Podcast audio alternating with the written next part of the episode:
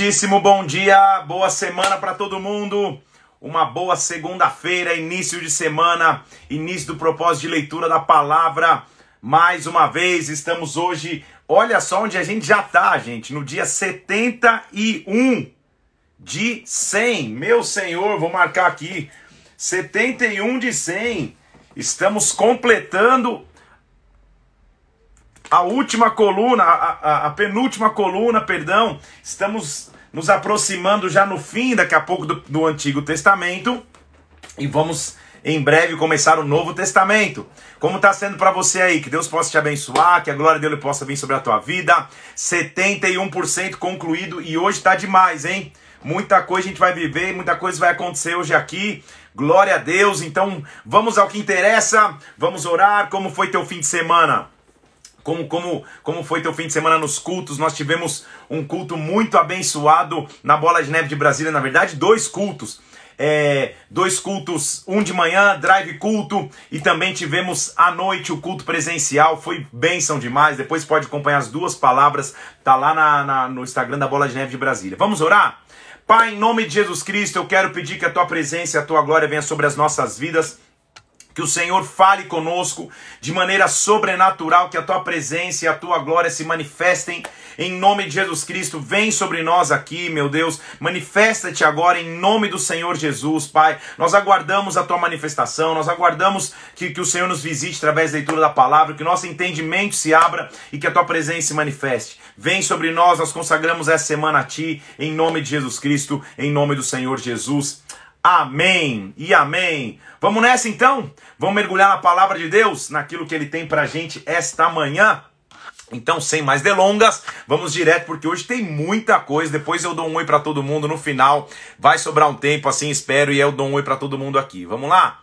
Então, gente, nós estamos no livro de Ezequiel, que é um dos livros de, de compreensão mais difícil, por assim dizer, um dos livros mais complexos da Bíblia é, porque ele, ele, ele fala de visões que Ezequiel, que Ezequiel está tendo, e principalmente agora para o fim, a gente vai falar inclusive de coisas em relação ao final dos tempos. Então hoje, eu, eu ao invés de ficar só ali na, na, na, leitura versículo a versículo, vai ser mais produtivo eu comentar o panorama geral. Então vamos nos lembrar, eu fiz anotações aqui. É, ontem eu fiquei é, longas horas, costumo não falar isso, mas só para te dizer hoje, Ezequiel é tão complexo que ontem eu cheguei do culto, comecei a estudar e pasmem-se, eu fiquei até as 4 horas da manhã. Quando eu olhei no relógio, 4 da manhã eu tinha parado de fazer as anotações que estava fazendo, então tem muita feijoada para segunda-feira, tá? Vamos nessa então. Ezequiel, então, quero te primeiro fazer um panorama geral, fiz algumas anotações aqui e eu vou ler a você esse panorama geral para a gente entender. Lembre-se comigo então da divisão de Ezequiel. Eu sei que isso aqui é um livro complexo, então por isso eu quero trazer um, um, um panorama do que, daquilo que a gente já viu. De Ezequiel capítulo 1 a Ezequiel capítulo 11, então, vamos para as subdivisões do livro, foi que eu fui anotando aqui. Como que o livro começou? Só para a gente lembrar. Primeiro, a glória de Deus se afastou. Porque Ezequiel está na Babilônia e na Babilônia, as margens do rio Quebar, ele tem a visão da glória de Deus. Então a glória de Deus já não está mais em Jerusalém, porque essa casa é uma casa rebelde. Ele, ele, ele, vai, ele vai estabelecer o conceito de que nós estamos diante de uma casa rebelde. Então, esta casa rebelde perdeu a glória de Deus, a glória de Deus foi embora desta casa. Aí, de Ezequiel 12 a 24, a gente vai começar a ver os julgamentos de Deus sobre Israel, usando muito alegorias, ou seja, visões, e também lições da história. Então ele vai falar que a glória foi embora e agora o julgamento de 12 a 24, o julgamento veio sobre Israel. Ele vai usar visões, vai usar alegorias, vai usar lições da história. De 25 a 32, Ezequiel 25 a 32, ele vai fazer o julgamento das nações vizinhas. Semelhante a como Isaías, perdão, como Jeremias já tinha feito, agora Ezequiel vai falar qual, o que vai acontecer com as nações vizinhas, o que as nações vizinhas iriam sofrer de julgamento também por estarem distantes de Deus.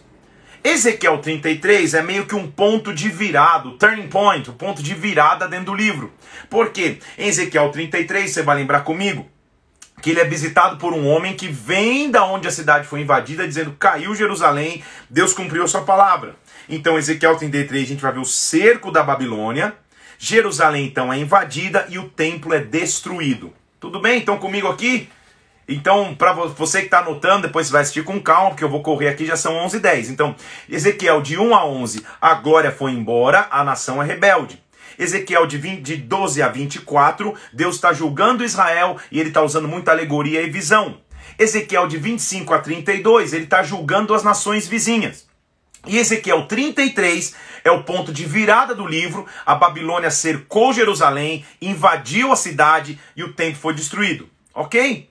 Aí nós vamos para Ezequiel capítulo 34. A gente já leu tudo isso, eu estou dando o panorama todo, tá? Ezequiel 34 a 37, o que, que ele vai começar a falar? Há uma esperança futura para Israel. Há uma restauração para Israel. Deus vai trazer o novo. Eu preguei inclusive sobre isso ontem. Deus vai trazer um trono novo eh, para Davi. Deus vai colocar no povo um novo coração. です vai trazer vida onde não tinha vida. Ezequiel 37 é o vale de ossos secos. Ok? Aí de 38 a 39, ele vai falar a, a esperança para as nações agora no futuro. Então de 34 a 37 ele falou da esperança para Israel. E agora de 38 a 39, a gente já leu tudo isso, só estou fazendo um resumo, tá? Para a gente não se perder. Ele vai falar da esperança futura para as nações. Sabe o que eu estou imaginando? Enquanto estou falando aqui, um monte de gente correndo, anotando rapidinho. Então calma, tá? Deixa eu dar uma respirada aí.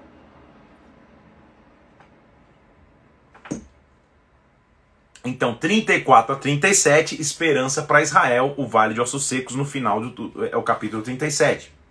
Capítulos 38 e 39, ele vai falar da futura esperança para as nações e como as nações vão ter esperança. Ele, inclusive, vai usar a partir do 38 um nome fictício de um rei chamado Gog, que é a figura dos reis que, que, que são reis iníquos contra Israel. Já vou entrar com mais detalhes aqui. Então, aí, do capítulo 40 ao capítulo 48, 48 é o final do, do, do livro de Ezequiel, ele vai falar da esperança para toda a criação. E vai gastar maior parte do tempo entre o capítulo 40 ao 48 descrevendo um novo templo. E é aqui que eu vou entrar mais hoje então. Então, se a gente for entrar na história de Ezequiel agora a fundo, nós vamos entender que Ezequiel fala muito então dos finais dos tempos. E aí a gente vai ter que entrar no estudo que nós chamamos de escatologia, que é o estudo dos tempos do fim. Nós vamos falar disso mais profundamente em Apocalipse. Mas hoje, como nós terminamos Ezequiel e começamos Daniel, não hoje, mas Daniel também vai ter visões do Apocalipse que a gente vai estudar, visões do tempo do fim. Quando a gente entra nessa esfera, agora a gente vai entrar em diversas é, é, é, linhas teológicas de análise do texto. E eu, como já disse na live da Bíblia, não tenho intenção de discutir teologia ou linhas de pensamentos teológicos. Porém, contudo, entretanto, eu vou analisar de acordo com a linha que eu entendo, eu, Felipe, entendo ser a linha de análise. Como eu te disse, tem muitas. Então eu vou te apresentar quais são essas linhas de análise dos tempos do fim para que você possa entender, tá?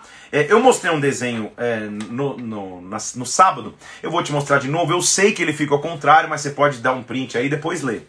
É, existem métodos de interpretação da, da, do, dos tempos do fim que são divididos em escolas de pensamento. Tem o método literal, ou seja, que entende que o que está se lendo é a literalidade, e o método alegórico, que se entende que, se entende que muito mais são visões e são alegorias que não irão acontecer. Nós vamos para o método literal.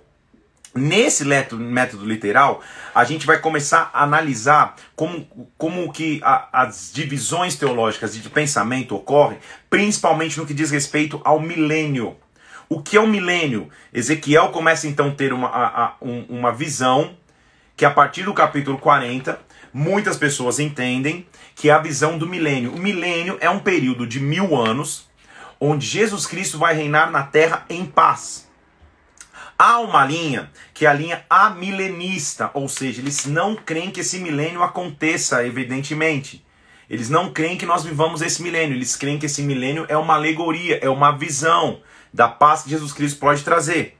Há uma linha que é pós-milenista, ou seja, é, essa linha crê que nós já estamos vivendo esse milênio e, e, a, e a igreja já está atravessando esse milênio. Como eu te disse, não dá tempo e eu não vou entrar nessas duas. Eu vou entrar naquilo que eu entendo ser análise bíblica, que é a linha pré-milenista. A linha pré-milenista tem duas divisões. Tá comigo aí na feijoada?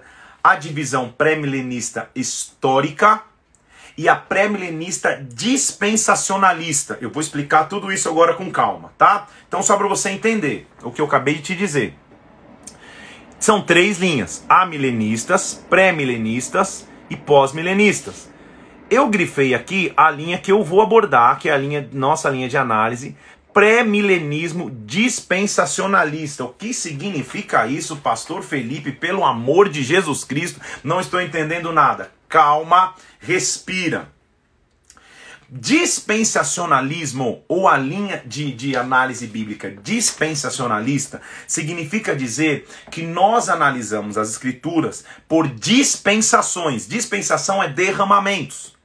Então, quem entende isso, analisa as escrituras por sete dispensações.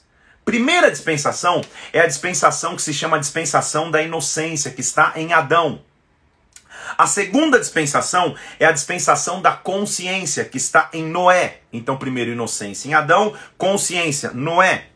A terceira dispensação foi o governo humano, Babel, Babilônia. A terceira, a quarta dispensação foi a dispensação da promessa, está sobre Abraão. A quinta dispensação foi a dispensação da lei, a relação de Deus com Israel.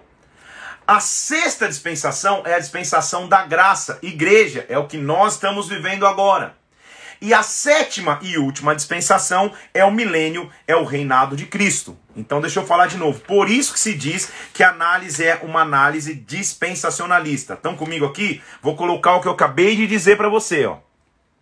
A primeira dispensação, então, é a dispensação de Adão, a segunda dispensação de Noé, a terceira de Babel, a quarta de Abraão, a quinta de Israel, a sexta, a igreja, a graça, e a sétima dispensação, Cristo, o reinado de Cristo, o milênio. Tudo bem? Tudo bem até aí? Estamos vivos ou não estamos? O que significa então analisar as escrituras através do pré-milenismo dispensacionalista? Estão vivos ou não estão? Estou tentando ser o mais é, didático possível para um tema que é complexo. O que significa o pré-milenismo dispensacionalismo? O, que, que, o que, que é entender a escritura através do pré-milenismo dispensacionalista? É isso. É entender, então, que como igreja, depois da ressurreição de Cristo, nós estamos nesta era de dispensação, a era da igreja, a era da graça. Tudo bem? Entender o pré-milenismo é entender que o que acaba com essa era, era da igreja é o arrebatamento com a volta de Cristo. Eu fiz algumas anotações de textos bíblicos que vou comentar lá na frente. Quem entende a Bíblia de maneira milenar, dispensacionalista, pré-milenar, entende que depois do final da era da igreja, a igreja como um todo é arrebatada vai viver com Cristo as bodas do Cordeiro que estão descritas em Apocalipse 19. Não vai viver a igreja a grande tribulação de sete anos, o reinado do anticristo. Eu sei que está ao contrário, tá? E depois a igreja retorna com Cristo para reinar no milênio. Você entendeu comigo? É óbvio que está muito complexo e eu não vou entrar em nenhum detalhe disso, porque a gente não está nem em Daniel e nem em Apocalipse. A, a cereja do bolo vai ser lá em Apocalipse. Tudo bem? Então, só para você entender a linha de análise. Então, na linha de análise, nós estamos vivendo como igreja na era da graça, a era da igreja. Essa era termina com o arrebatamento da igreja a tribulação acontecendo na terra, o reinado do anticristo acontecendo na terra, que são as três, as três semanas e meia, três semanas e meia, sete semanas de Daniel. A gente vai entrar em Daniel. É, a igreja está reinando, está em Cristo nas bodas do Cordeiro e ela volta com Cristo em glória para o milênio, para reinar nesse milênio. Tudo bem? Nesta análise, então, nós precisamos entender o contexto de Ezequiel. Vou dar uma pausa aqui, vou ativar os comentários para você dar um glória e para você dizer se, tá, se você está vivo. Só me dá um glória aí. Tudo bem? Gente, escatologia tem livros, séries, enciclopédias escritos a respeito. Eu não quero ter em 20 minutos aqui de live ter a pretensão de te explicar tudo. Eu só estou te explicando tentando explicar didaticamente uma base. Tamo vivo aí? Tô vendo a galera dando um glória. Tô vendo a galera colocando o cérebrozinho queimando. Tamo junto aí então? Então, nós estamos analisando a dispensação, a maneira de. a Mariela falou que tá tonta. Vamos nessa, Mariela, vai dar certo. Depois vocês vão, vocês vão estudando com calma. É claro que. É... O que eu quero dizer a você? Nós vamos estudar com mais. Tô dando risada que a galera tá só nos comentários. Ah, é, nós vamos estudar com mais calma isso. Mocotó com pirão, Nengo. É isso aí. Quando a gente estiver em, em Apocalipse, tá? Eu só tô, eu só tô descrevendo para você a linha de pensamento. Então eu te dei primeiro o panorama geral de Ezequiel, para você entender o que nos trouxe até aqui. E agora a gente está vendo então o estudo do, do final dos tempos essa dispensação, essa, essa, esse derramamento, essa administração, como Lucas está escrevendo aí, do Espírito, são as dispensações que a gente está vivendo. Então nós entendemos estar, estarmos vivendo a dispensação da graça, a era da igreja, que culmina com o arrebatamento da igreja, as bodas do Cordeiro de Apocalipse 19 e a igreja vindo para reinar com Cristo no milênio. Tudo bem? Então, baseado nessa análise e nessa leitura, o que, que nós vamos entender? Que o que o que Ezequiel, vou, eu, vou, eu vou desativar aqui, tá? O, o, que nós vamos entender agora, que Ezequiel fala, então, é a, a, a, o cenário do final dos tempos. Por quê? A partir do capítulo 41 e 40, 41, que é a nossa leitura, nós vamos ver Ezequiel tendo a visão de um templo. E nessa visão de um templo, então, muitas linhas acreditam que, que esse templo é um templo alegórico, é uma visão que ele está tendo, que nunca esse templo vai ser construído. Quem tem essa visão pré-milenar, dispensacionalista, que eu acabei de te explicar, crê que o terceiro templo será efetivamente construído no milênio. Ele começará a ser construído no reinado do anticristo e no milênio ele estará, ele estará, ele estará é, é, pronto para o reinar. Ele, ele crê que fisicamente um terceiro templo será construído. O que, que, que significa dizer terceiro templo? Só para você entender. O primeiro templo foi o templo de Salomão. Nós já lemos e entendemos o templo de Salomão. Ele construiu um templo imponente, um templo maravilhoso e etc. A descrição do templo que Ezequiel fala, com detalhes, com, com, com, com, com minúcias, não tem nada a ver com o templo de Salomão. É outro templo. Porém, a descrição do templo que Ezequiel enxerga também não é o templo que foi reconstruído quando, quando, quando o povo volta do cativeiro e reconstrói o templo em Jerusalém, e Neemias põe os muros na cidade, também não é esse templo que Ezequiel está vendo. Quando você vai estudar as minúcias desse templo, não tem nada a ver com o templo de Salomão e não tem nada a ver com o templo da segunda reconstrução. Então, o templo de Salomão é o primeiro templo, estão comigo? O segundo templo é o templo que se reconstrói depois que o povo volta do cativeiro Templo esse que já não está mais de pé, porque no ano 70 depois de Cristo, o Império Romano destruiu esse templo. Então já não há mais templo construído. A visão de Ezequiel só faz sentido se existir um terceiro templo a ser construído. Quando se começa a estudar geograficamente o local onde esse templo seria construído, ele casa no local onde hoje em Jerusalém está o Domo da Rocha, e a mesquita de Al-Akash, que, é, que é a mesquita que fica do lado. Hoje, território não judeu, território palestino, território muçulmano.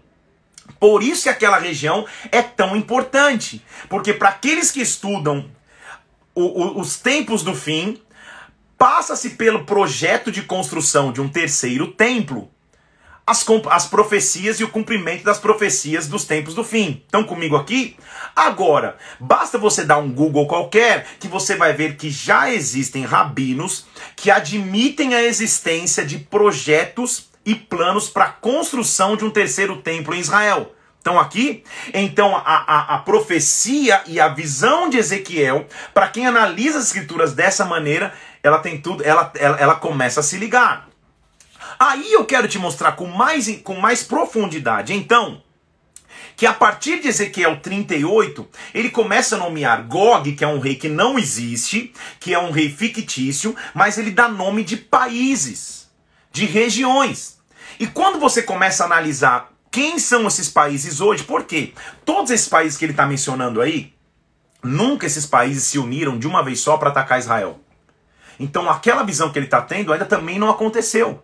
Todos aqueles povos, inclusive, são povos que viveram em momentos distintos da, da, da humanidade. E como que ele vai dizer que aqueles povos, de uma vez só, iriam atacar Israel? Tá comigo aqui? Se você for ler mais ainda no Salmo 83, do versículo 5 ao versículo 8, ele também vai nomear vários povos que vão atacar Israel. E, e, e, geograficamente falando, historicamente falando, esses povos nunca se uniram de uma vez só para atacar Israel. Então vamos entender o que eu estou te dizendo? Só para você entender, tá? Quando você é, começa a é, pesquisar os povos que ele diz em Ezequiel capítulo 38, a partir de 38, que ele vai falar, vamos abrir lá só para você ler. Tá vivo aí? Hoje tá top, né? Ele começa a falar, por exemplo, de Gomer, ele começa a falar das nações que vão estar ao lado, é, Sabá e Dedã. Ele começa a falar das nações. Vamos fazer a analogia dos tempos atuais para que você possa entender do que, que ele está falando?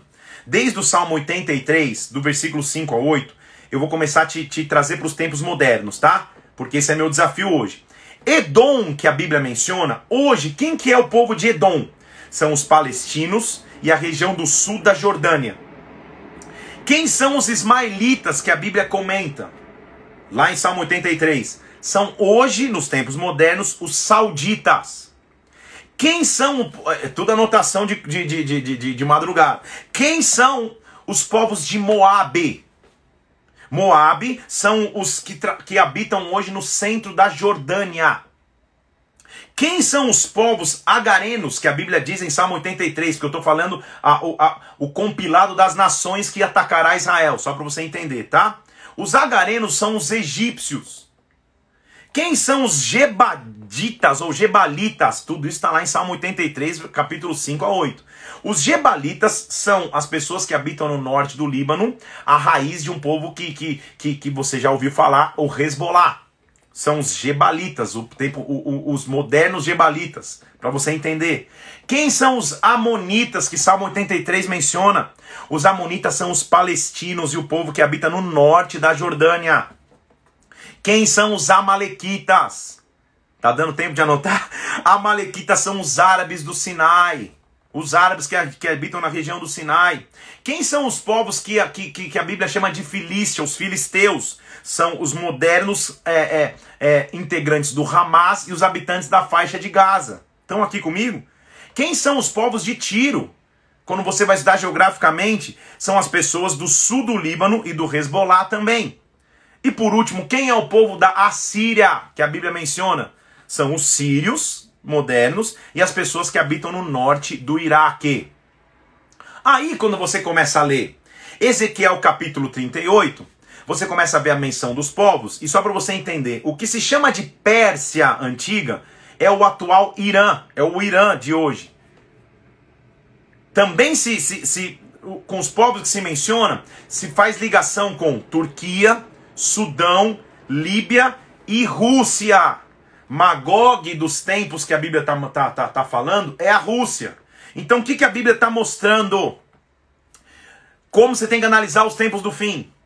O mundo muçulmano briga entre si, eles brigam por territórios, eles brigam entre eles, mas se você falar para qualquer pessoa do mundo muçulmano qual o seu inimigo em comum, é Israel.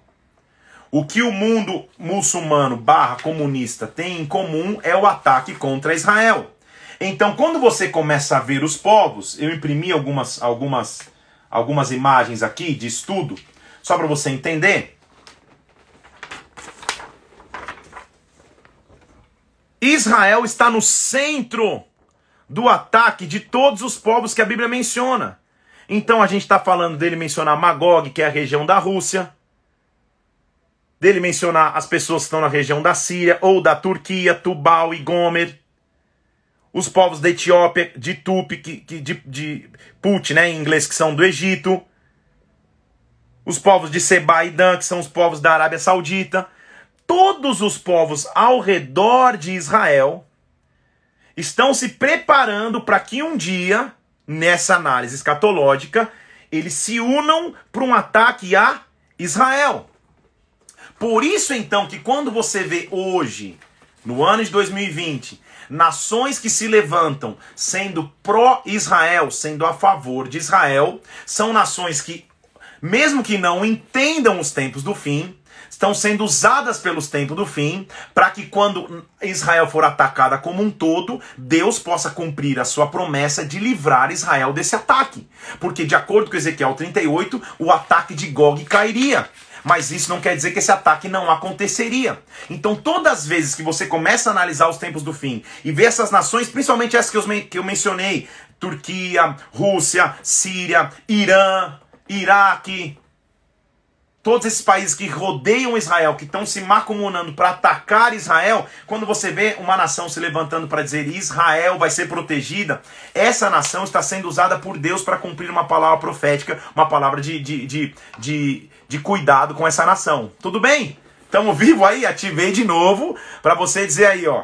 Se está vivo ou não, se está tá tranquilo, me dá um glória aí para você entender. Deu um todo aí? Tá vivo ainda? Já vi que você vai assistir essa, essa live aí umas 280 mil vezes, mas eu, tô, eu, eu só estou começando a introduzir um assunto para que você não comece a ficar é, boiando e entendendo. Então a gente tem que entender os tempos antigos e entender o tempo atual. É, é, só o início, por quê? Porque nós vamos entrar lá na frente, né? Agora nós vamos entrar em, em, Quando entrarmos em Daniel, nós vamos ler as visões dele, mas principalmente lá na frente, quando a gente estiver lendo é, Apocalipse, a gente vai começar a ver, cara, como, como, como que, tá, como que, que os tempos que a gente está vivendo indicam para os tempos do fim. Tudo bem? Então, o, o é, é, eu não vou entrar ainda em, em, questão de anticristo, falso profeta, isso é lá na frente, mas eu quero só te dar o cenário global e mundial para você não ficar viajando. Para você não falar, poxa, tá... não, as coisas estão acontecendo, encaminhando para que as, as profecias e as visões que Ezequiel começou a ter, inclusive, comecem a, comecem a acontecer. Então, tudo bem? Deram uma pausa aí? Isso, vou dar uma pausa. Vou desativar de novo para você respirar. Tem mapas aí para você analisar, tá bom? Você, conseguiu analisar tudo isso? Ótimo. Agora e só agora eu consigo entrar na leitura. Porque se eu não te explico o contexto e o panorama, você vai ficar meio viajando, falando, calma aí, mas que templo é esse? Esse templo vai ser construído como? Então você já entendeu? A visão que nós entendemos aqui é que Ezequiel está tendo uma visão de coisas que ainda não aconteceram. Desde o capítulo 38, nem nós vimos isso acontecendo ainda. São cenários do tempo do fim. Gog e as nações se unindo a uma só para atacar Israel, isso ainda não aconteceu. O cenário está bem desenvolvido. Mas Israel vai ser guardada e protegida por Deus. As nações que se levantam para proteger Israel são instrumentos nas mãos de Deus para que isso aconteça. Agora, o que nós temos que extrair então para o dia de hoje, para 2020, para o meu tempo agora? Não é que ah, é, se, se vocês estão a trombeta aí, Jesus está voltando. Calmo, não é isso. Fica bem calmo. Nós temos que extrair agora o que é aplicação pessoal, o que é aplicativo para o hoje, para os textos de Ezequiel, principalmente a partir do capítulo 41. Ezequiel vai começar então a descrever o templo. Eu não vou me ater aos detalhes do templo, porque ele vai falar de medidas, de côvados, de, de, de, de, de é, é, é, compartimentos do templo que agora não cabe a gente entrar. O que, que a gente vai começar a entender? Ezequiel, no capítulo 40, ele é meio que recebido por um, por um, um guia turístico, por assim dizer, e esse guia turístico vai levá-lo pelo templo para que, que ele analise o templo. Lembre-se que a gente está falando de um templo que o próprio Ezequiel viu a glória indo embora. A glória tinha ido embora do templo. Lembra que Deus que, que, que ele tinha sido levado em visão a Jerusalém e ele viu a glória, a glória indo embora do templo? Do templo. Agora ele está vendo o templo e ele vai ver a glória voltar para o templo. O que, que é importante entender para os dias de hoje? Quem é o templo do Espírito Santo? Nós. Então, apesar de entendermos que ele está falando de um templo físico a ser construído, nós temos que entender também que nós hoje somos o templo e, e, e para que ele habite no templo, há alguns requisitos. Porque lembra-se comigo antes que quando ele, quando ele visita o templo, o, o, o Espírito manda entrar por uma, uma brecha, um buraco na parede. Lembra lá atrás? Ele olha quando ele entra no templo, tá imagens, tá uma loucura, uma adoração pagã, o templo tá todo, tá todo profano. Agora ele vem para corrigir o templo. Ele vem para trazer para o templo uma nova história, uma nova vida. E o que acontece é, olha, olha qual que é a base do templo. Para mim, a base do templo é essa. Eu vou já para Ezequiel 41, versículo 20. Porque todo, todo capítulo é só descrição do que o templo será, tá? Ele mediu o templo de quatro lados. E havia um muro ao redor do templo. Um muro. E o muro é para quê? O muro faz separação entre o santo e o profano. Essa é a base desse novo templo. O novo templo só pode ser construído separando o que é santo e profano.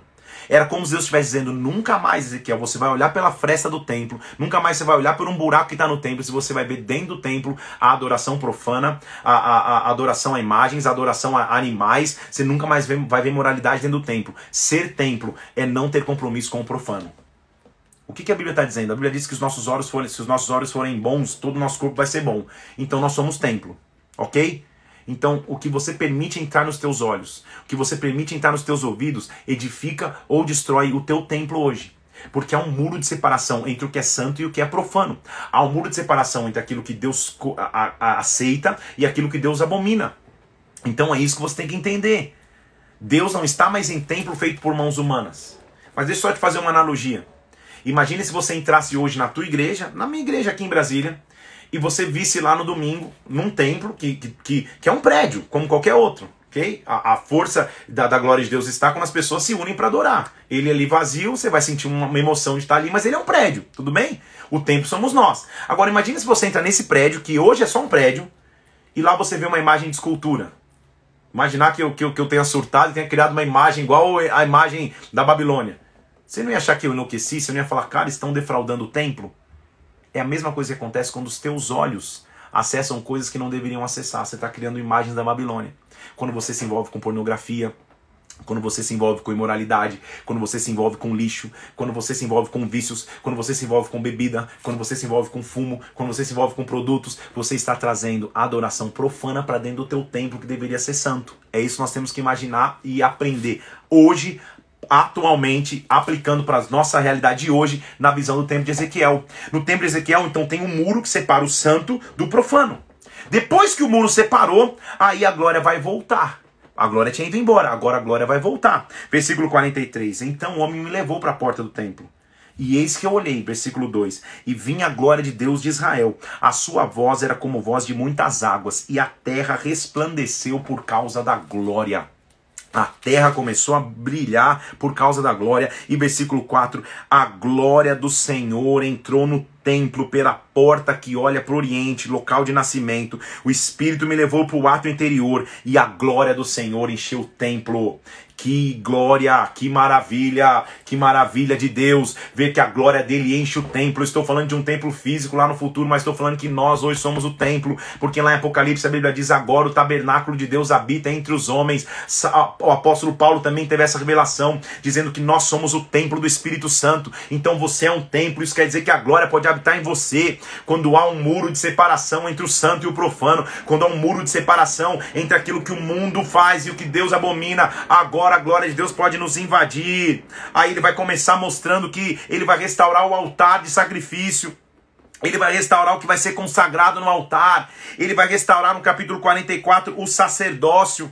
Porque ele vai fazer reformas no sacerdócio, ele vai restaurar o dever dos sacerdotes, tudo está sendo restaurado e de maneira figurativa para hoje, quando a glória de Deus vem, quando nós nos separamos do profano, ele restaura o sacerdócio, ele restaura o sacrifício, ele restaura o altar e aí ele vai repartir as terras. Eu estou falando de coisas físicas, mas de espirituais. Ele vai dar de novo a terra por herança. Mais uma vez ele vai recomeçar. Cada tribo vai ser a tua terra. Cada tribo vai aprender a ofertar de novo. Os capítulos 44, 45 são muito ricos nisso. Aí, ele reestabelece, porque uma das, uma das coisas que ele mostrava ter aliança de novo é quando ele reestabelecia a Páscoa. Então ele está dizendo: agora vocês vão ter uma nova Páscoa. Lá na frente nós já temos um cordeiro pascal, nós já estaremos nas bodas do cordeiro, nós teremos a Páscoa definitiva. Tá, tá entendendo comigo aqui? Agora ele está dizendo: eu vou, eu vou reaver com o meu povo. E a nossa aplicação para o hoje, daquilo que Ezequiel estava vendo é: eu tenho um cordeiro, eu tenho a minha Páscoa, eu tenho um cordeiro que me livra da morte morte, eu tenho um cordeiro que está sobre mim.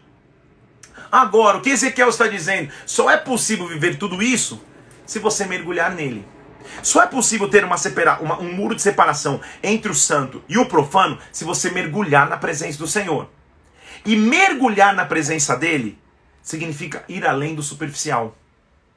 Porque depois que ele vê a glória de Deus no templo, Deus restaurando o templo, as terras redivididas, aí a Bíblia diz que o Espírito Santo de Deus o leva de novo para a entrada do templo.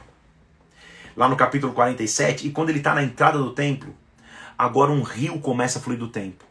E de repente ele olha e a água está nos artérios, ou seja, está no ossinho do tornozelo. E é como se Deus o convidasse, vem mais fundo, através do, do daquele guia. Lembra que ele estava com um guia lá, o que estava conduzindo, um guia turístico? Ele está meio receoso, mas daqui a pouco ele vai. E daqui a pouco a água já não está mais nos artelhos. A artelha eu caminho para um lado, eu faço o que eu quero. A água está nos joelhos.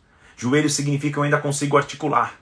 Daqui a pouco a água não está mais no joelho, a água está nos lombos. Eu consigo me virar para fazer a minha vontade. Daqui a pouco a água não está mais nos lombos. A água já cobriu os ombros. Eu, eu tenho que nadar, eu tenho que mergulhar. O que ele está dizendo é: quando nós descobrimos que há um novo templo, essa é a minha aplicação para hoje, para os dias de hoje, 2020. Quando nós descobrimos que há um novo templo, que o tabernáculo dele habita entre os homens, que Jesus Cristo fez um sacrifício, agora ele colocou um muro que separa o santo e o profano, agora ele me deu acesso à sua glória e presença. A glória voltou para o templo, porque a glória não podia mais habitar no templo, agora a glória veio para o templo, e porque a glória veio para o templo, eu não ando mais com água no artelho, eu não ando, eu não ando ando mais com água no joelho, eu não ando mais com água no lombo, agora eu mergulho nas águas que Deus tem para mim. Oh, meu Deus do céu, eu mergulho nessas águas maravilhosas, sobrenaturais. Há um convite para um mergulho. Há um convite para o mergulho. Deus reestabelece, inclusive no capítulo 47, todas as fronteiras de Israel, ou seja, ele vai repartindo as terras de novo. Versículo 21 do capítulo 47 diz que ele repartiria a terra entre todas as tribos de Israel. Ele ia dar terras de novo. Ele ia dar terras mais uma vez. Quando você analisa isso na, na, nos tempos atuais, você vai ver que todas essas terras ainda não foram restituídas. Então, mais uma vez, é um exemplo e é um indício dos tempos do fim. Que nos tempos do fim, no milênio, então, ele iria restituir as terras. E até quando você analisa geograficamente, nós vamos ler isso mais para frente e vamos estudar isso mais para frente, o local específico que você vai ver entre Judá e Benjamim, onde o templo vai ser construído, já te falei, do domo da rocha, da, da mesquita. Já te mostrei tudo isso. E aí ele vai no capítulo 48 encerrar colocando os limites das tribos. É mais ou menos o que aconteceu quando eles entraram em Canaã. Quando eles entraram em Canaã, cada tribo ganhou uma porção. Como eles foram para o cativeiro e a terra foi totalmente devastada, eles estão voltando do cativeiro e vão receber terras de novo, naquele tempo e também nos tempos que estão por vir. Então lá estão os limites das sete tribos primeiro, os sacerdotes e levitas vão ganhar uma terra, a cidade vai ter uma terra e as últimas cinco tribos vão ganhar terra. E aí, para mim, eu quero te chamar a atenção de como termina o último versículo de Ezequiel. Porque o primeiro foi. Vamos voltar. O primeiro, o, o, o primeiro capítulo de Ezequiel é: Eu estou na Babilônia, eu não estou na terra de Judá, e a glória de Deus está aqui comigo. Ou seja, a glória de Deus saiu de Judá. Agora o livro de Israel, o, o livro de Israel, o livro de Ezequiel termina assim, versículo 35 do capítulo 48. O nome dessa cidade significa o Senhor está ali. Isso quer dizer a glória que tinha saído voltou. O povo que não tinha acesso tem. Isso vale para o tempo de antiguidade, porque a, a Israel voltou a ter presença de Deus. Isso vale para os nossos tempos agora, porque o povo que não tinha acesso através do Cordeiro agora tem acesso. Isso vale para os tempos do fim. Aqueles que não poderiam chegar, o Senhor está ali nessa nova cidade, nessa nova Jerusalém edificada por Deus. Aleluia! Tudo estaria maravilhoso. E como está maravilhoso, se a gente não fosse entrar em Daniel ainda. Então estou dando um respiro, vou deixar você tomar uma água. Muito bem? Porque nós vamos entrar no comecinho de Daniel. Então aqui, diga glória e aleluias. Como é bom estudarmos um livro que é tão complexo, mas quando a gente começa a destrinchar e descortinar, ele fica fácil, por assim dizer. Não é isso? Então vamos respirar e vamos entrar um pouquinho agora na história de Daniel.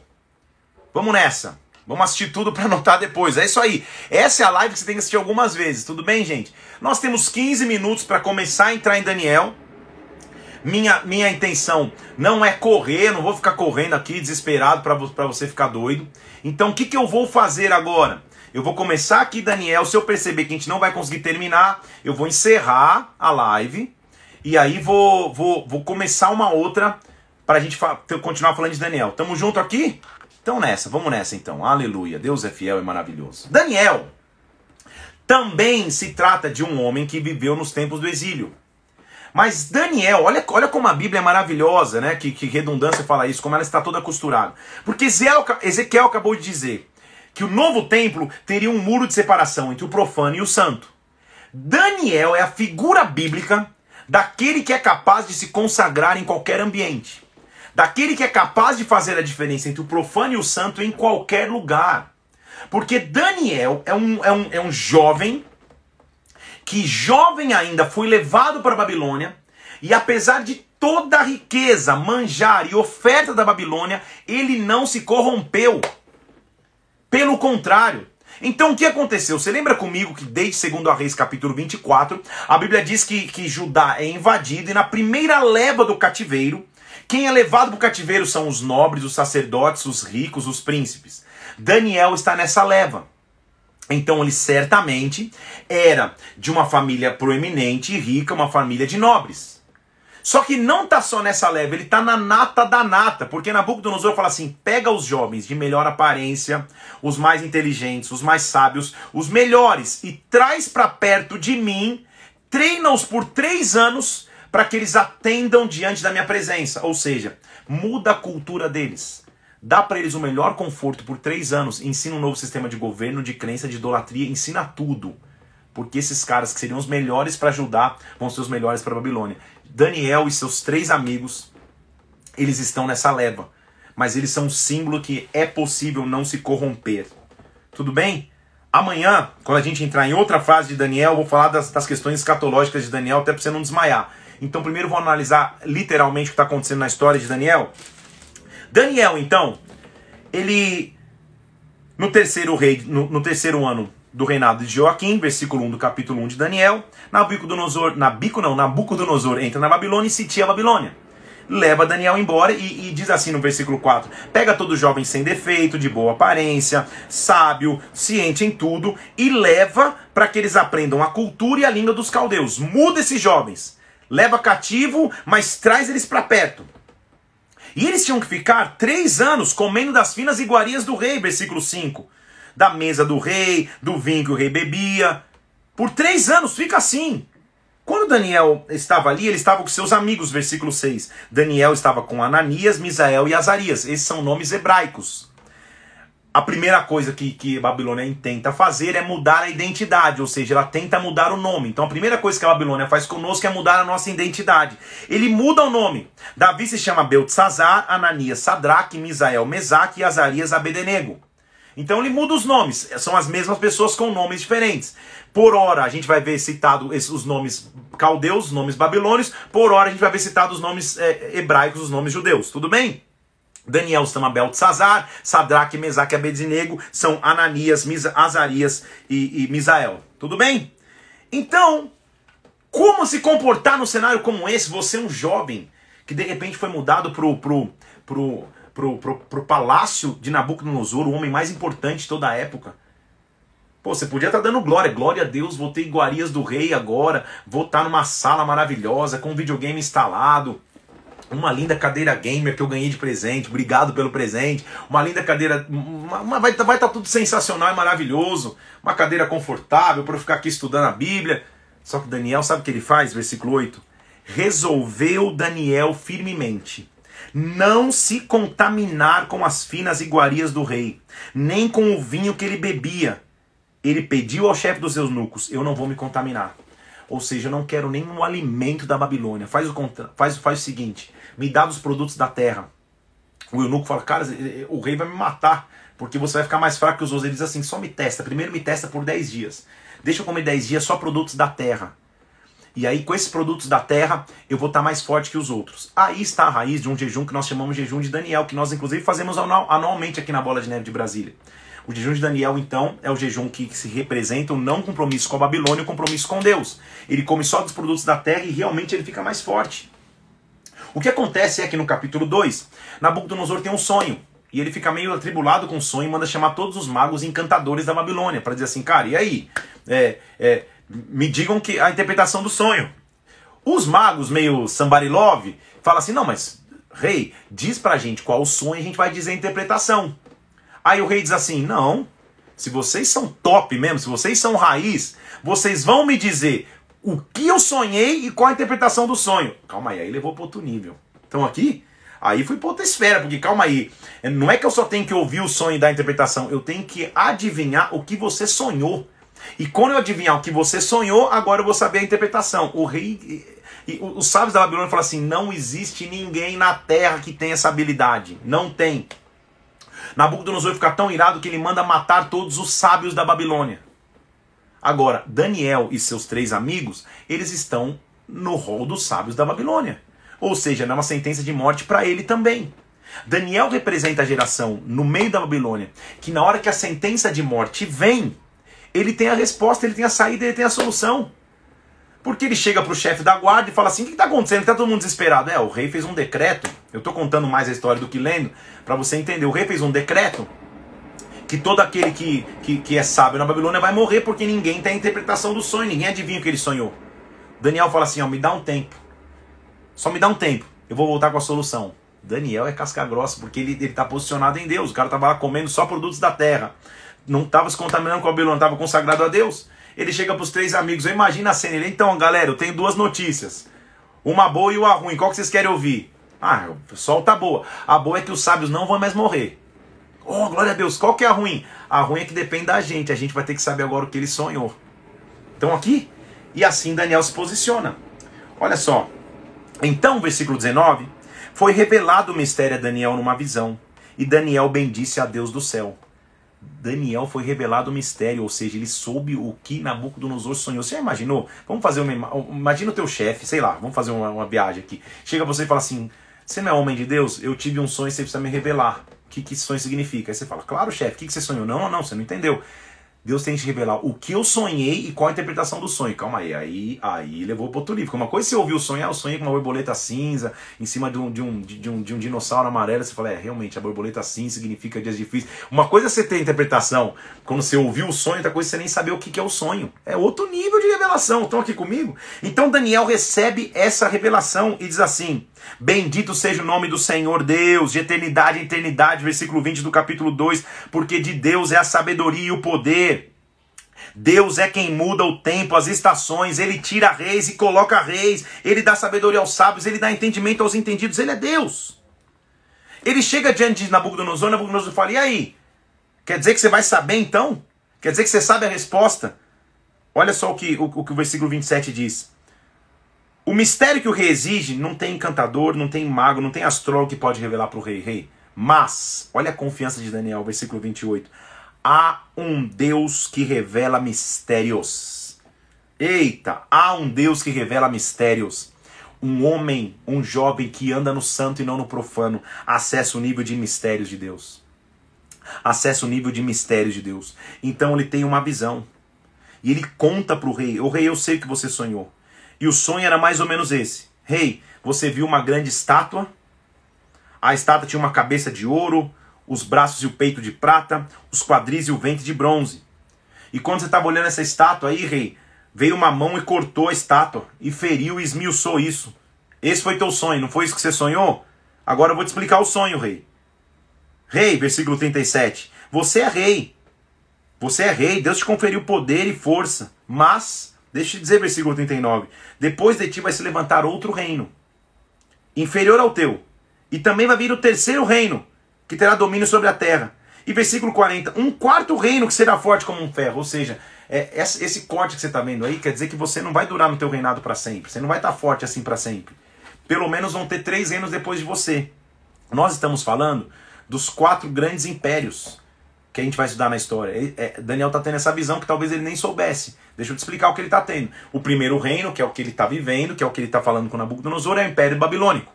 O segundo reino, que seria menor, mas que se levantaria contra a Babilônia, é, é, é o Império Medo-Persa, o Império Persa. O terceiro reino seria o Império Grego, lá na frente. E o quarto império seria o Império Romano. Ele está tendo a visão dos quatro grandes impérios. Por isso que ele está falando aqui no, no, no, no capítulo, é, no versículo 38 a, a 41, de quatro reinos. Tudo bem? Então tudo tem uma análise histórica aqui. Eu sei que, que, que Ezequiel e Daniel é feijoada, é mocotó e vamos nessa, né? Chega de leitinho. A gente tá lendo a Bíblia faz 71 dias. Já estamos já tamo guerreiro, estamos aqui. Então ele está vendo lá na frente os impérios que iriam acontecer, ele está tendo como visão. Então já começa uma análise histórica do que ele está vendo. E ele está dizendo, rei, hey, Deus vai levantar um reino, versículo 44, que não será jamais destruído. Este reino não passará a outro povo ele subsistirá para sempre, ou seja, vão existir impérios na Terra. Império Romano, Império Grego, Império Medo-Persa, Império Babilônico, ele está mencionando impérios, mas Deus vai levantar um reino que está acima de todos esses reinos. Deus vai levantar um Senhor que está acima de todos esses Senhor. O rei Nabucodonosor, quando escuta isso, ele se inclina em terra e se prostra diante de Daniel, versículo 46, e diz assim: Cara, certamente o seu Deus é Deus dos deuses, o Senhor dos reis, ele revelador de mistérios. Você, porque não tinha como você saber esse mistério, Daniel, se não fosse Deus. Então o rei engrandeceu a Daniel, trouxe presentes, colocou Daniel como governador na Babilônia e chefe supremo dos sábios da Babilônia. A pedido de Daniel, Colocou também os amigos dele, Sadraque, Mesaque e Abednego, sobre os negócios da província. A revelação e o teu dom abre portas sobrenaturais. Há um dom que abre portas quando eu ando na revelação de Deus. Todos os magos estavam jurados de morte. Daniel não só tem a resposta que salva o povo da morte, como Daniel tem a solução que o coloca em posição de governador da Babilônia e os seus amigos como chefes, principais chefes na Babilônia, judeus que vieram do cativeiro, agora estão dentro, são os homens de mais confiança de Nabucodonosor. Deus dentro do cativeiro estava começando a ter um, um, um, um plano de redenção. Era só o começo do cativeiro, mas coisas grandes iriam acontecer. Ele diz: Você teve uma visão de uma estátua cortada, sem ajuda de mãos, ou seja, é Deus que vai derrubar as nações. Deus vai derrubar os impérios. Pode vir o Império Babilônico, pode vir o Império Medo-Persa, pode vir o Império Grego, pode vir o Império Romano. Deus vai construir um reino que vai subsistir, subsistir para sempre, porque Ele é Senhor. Amém? Nossa leitura ainda tem três mais capítulos. Faltam seis minutos para acabar essa live. O que, que eu vou fazer? Eu vou encerrar essa live e vou voltar nos três capítulos, porque a gente tem muita coisa para ver. Então me dá um minutinho, eu vou encerrar essa live subir no IGTV e vou começar uma segunda parte de mais 15, 20 minutos. Tamo junto? Posso te aguardar? Quem vem junto comigo? Porque agora a coisa tá ficando legal. Só me avisa se você vem junto aí, se você tá, tá acompanhando. Eu vou encerrar agora aqui, daqui um minutinho. Quando eu encerrar, nós vamos começar uma segunda live de mais 15, 20 minutos para analisar os três últimos capítulos da leitura de Daniel hoje, porque é muito rico. Vamos nessa? Então, até daqui a pouco, para você assistir essa parte 1 Vou dar um minutinho, vou reiniciar essa live na sequência para a gente falar dos três últimos capítulos. Deus te abençoe, até daqui a pouco. Vamos nessa.